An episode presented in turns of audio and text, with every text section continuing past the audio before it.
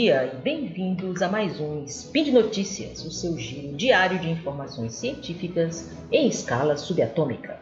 Meu nome é Yara Grise e hoje, dia 7 Borean do calendário Decatrian e dia 5 de fevereiro do calendário Gregoriano, falaremos sobre medicina.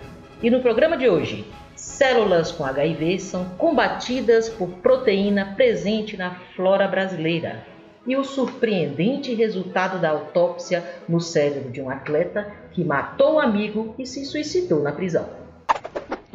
Speed Notícias.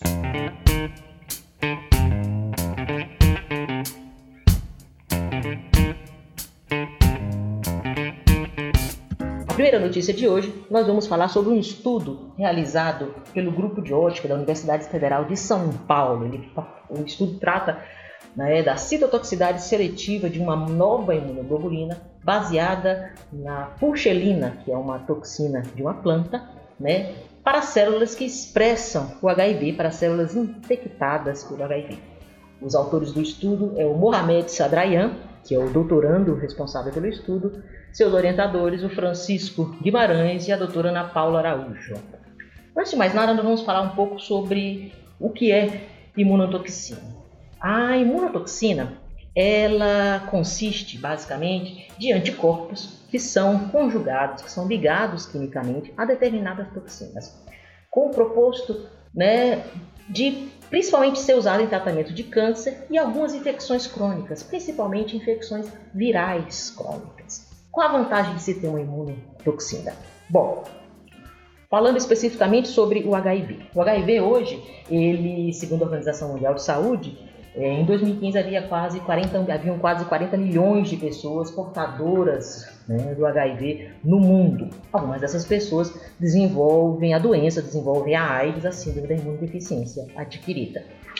O que acontece é que o coquetel que é usado para o tratamento dessa doença, tratamento da AIDS e dos portadores, ele é altamente eficaz, melhorou muito a qualidade de vida, melhorou muito a sobrevida dos pacientes portadores de HIV. O problema é que o coquetel ele tem muitos efeitos colaterais, porque ao atingir as células infectadas, ele também atinge as células que não são infectadas.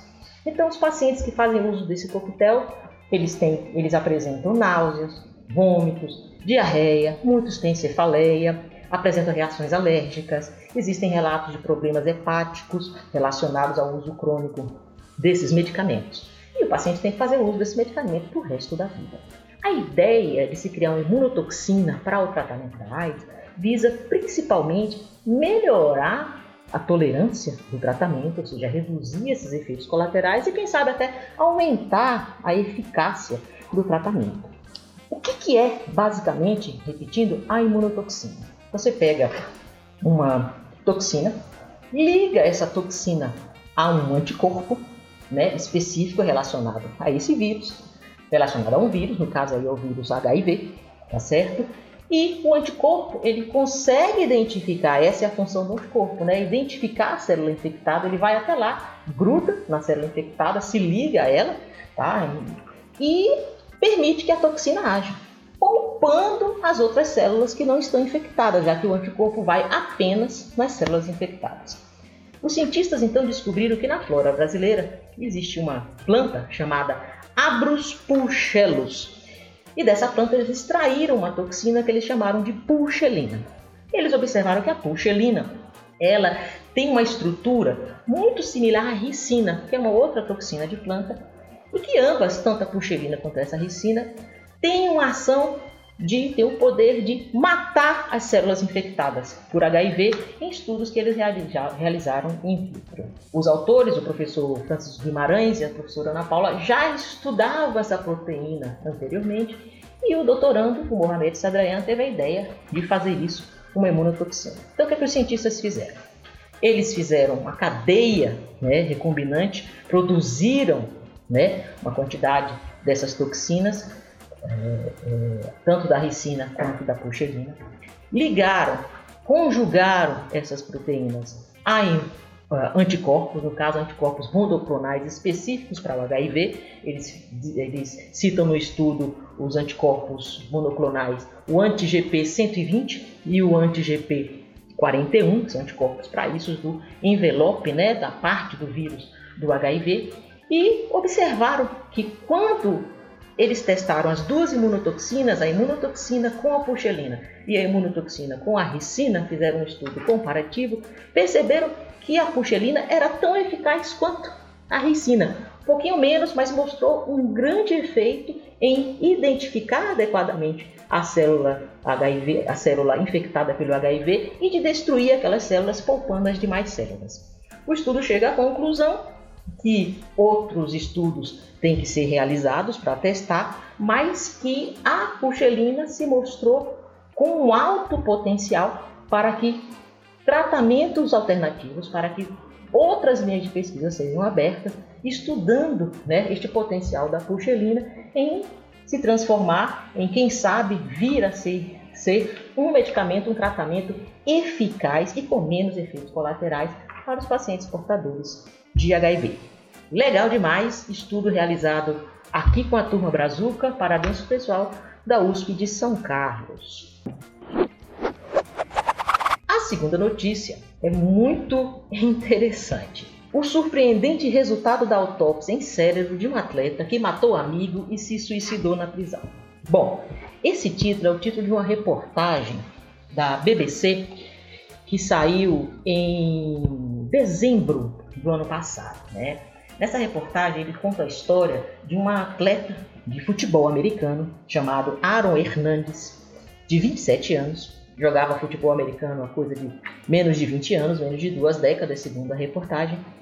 Ele era jogador do New England Patriots, aquele mesmo time do Tom Brady, o marido da Gisele Bündchen, tá? E o, o Aaron Hernandes não, se sei, não, não sei exatamente em que circunstâncias, ele matou um amigo, foi preso e se suicidou na prisão.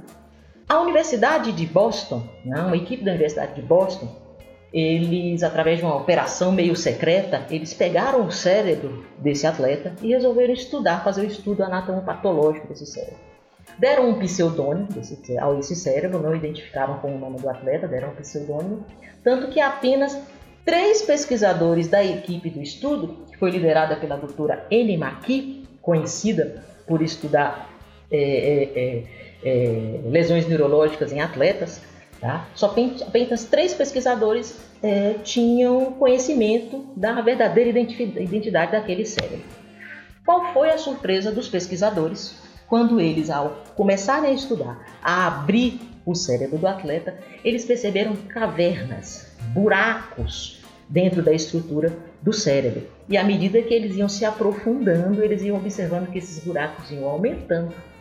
Observaram também que no septo pelúcido, do septo pelúcido é uma membrana que divide os dois hemisférios cerebrais, né? ele fica no meio do cérebro, ali nos ventrículos, dividindo os hemisférios cerebrais, e observaram uma perfuração no septo pelúcido. E essa perfuração ela é típica, ela é encontrada em pacientes com a encefalopatia traumática crônica.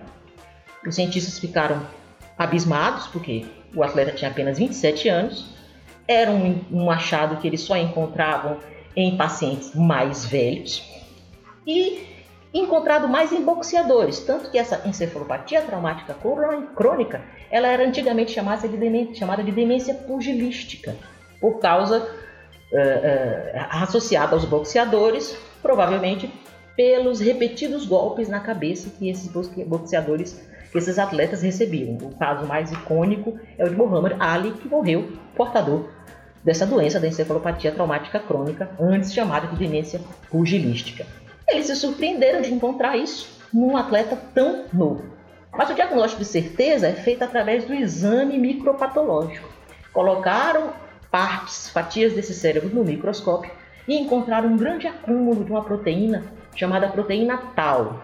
Proteína tau ela é encontrada em diversas doenças neurodegenerativas, incluindo o Alzheimer, e por algum motivo não se sabe exatamente qual, essa proteína perde sua função, ela se acumula no cérebro e acaba matando os neurônios.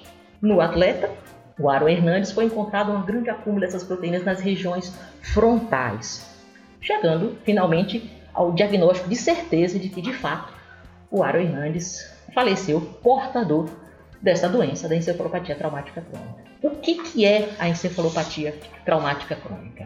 A encefalopatia traumática crônica, como eu falei para vocês, era antes chamada de demência pugilística, ela é uma doença, uma demência, tá? caracterizada pelos sintomas principalmente por agressividade, alterações súbitas de humor, perda de memória, impulsividade, depressão e esses pacientes têm um alto índice de suicídio. Costuma estar associada a impactos recorrentes na cabeça, pelo menos era isso que se pensava anteriormente, e é, é, muito associada aos boxeadores. Era quase que é, relacionada apenas com os boxeadores.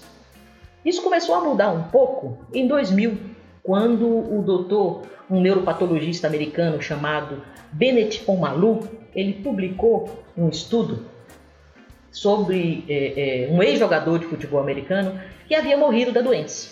Tá? Causou uma grande comoção na época, muita controvérsia, afinal o futebol americano é o esporte mais praticado nos Estados Unidos, move milhões e milhões. A imagem do esporte a uma doença ou que o esporte causaria algum mal ao atleta. Desta doutora especificamente, da doutora Anne McKee, continuou fazendo diversos estudos a respeito, até que a pá de cal da relação entre é, a encefalopatia entre o futebol americano e a encefalopatia traumática crônica foi definida num estudo que foi publicado em 2017, né, que foi publicado pelo Journal American Medical Association. Tá? O link vai estar embaixo para vocês virem, em que eles estudam, né, o título do artigo é Clinical Pathological Evaluation of Chronic Traumatic Encephalopathy in Players of American Football, ou seja, avaliação clínico-patológica da encefalopatia traumática crônica em jogadores de futebol americano. Vejam que estarrecedor. Os pesquisadores desse estudo, eles estudaram 202 cérebros de ex-jogadores de futebol americano. Os cérebros foram doados pelas famílias desses jogadores. Desses 202 cérebros, 177, ou seja, 87% tinham sinais de encefalopatia traumática crônica, ou seja, eles tinham aquelas perfurações, aquelas cavernas que eu descrevi para vocês e tinham aquele acúmulo de proteína, da proteína tal. Mais estarrecedor ainda é que desses 202, 111 eram jogadores profissionais da National Football League, que é a Associação de Futebol Americano lá dos Estados Unidos. Pois bem, desses 111 jogadores que eram profissionais, 110, ou seja, 99%, tinham sinais de encefalopatia traumática crônica no estudo anatomopatológico.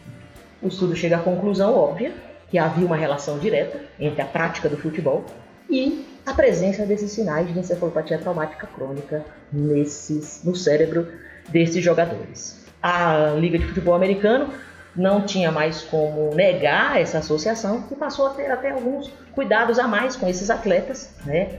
É, não sei se foi somente nesse último ano, ou se já faz bem desde 2016, mas o fato é que os atletas agora, quando eles sofrem algum tipo de impacto no, durante o jogo, é, e há, se desconfio de que ele possa ter desenvolvido algum grau de concussão cerebral, eles é, são avaliados, são retirados em campo e são avaliados por um médico, passam por um período de 20, 30 minutos, se não me engano, de avaliação, e se algum sinal de concussão cerebral foi identificado, eles são retirados do jogo não retornam mais ao jogo.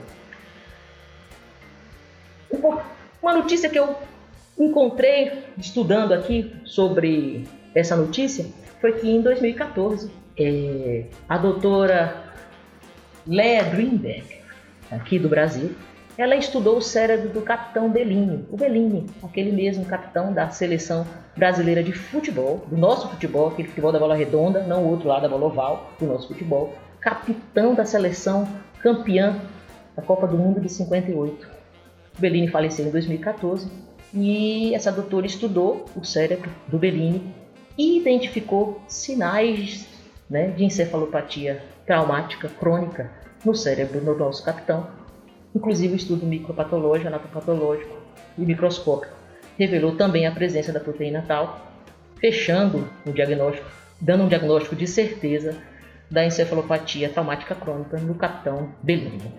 Bom, tem outros estudos em andamento, mas isso acende uma, uma, uma luz, um alerta para todos nós, porque se antes a encefalopatia traumática crônica estava associada ao boxe, agora já não é mais ao boxe, mas também ao futebol americano.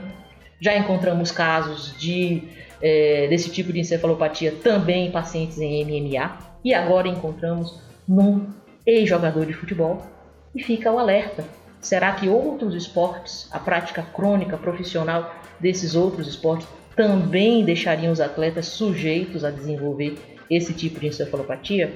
Outros estudos precisam ser feitos. Não se sabe ao certo se há uma associação entre o nosso futebol e, esse, essa, e essa doença, e a encefalopatia traumática crônica, mas o caso do Bebini deixa isso em alerta. Outros estudos serão realizados, vamos ver aqui conclusões os pesquisadores e a ciência nos mostram. E por hoje é só, pessoal. Lembro que todos os links comentados aqui estarão no post. Deixe lá também o seu comentário, elogio, crítica, declaração de amor. Beijo para a Xuxa não, mas deixe um beijo para mim, para a família e etc. Lembro ainda que esse podcast só é possível acontecer por conta do seu apoio no patronato do SciCast, tanto no Patreon e agora também no Padrinho. Um grande abraço. Opa, quase não sai. Um grande abraço, um beijão na bochecha e até amanhã.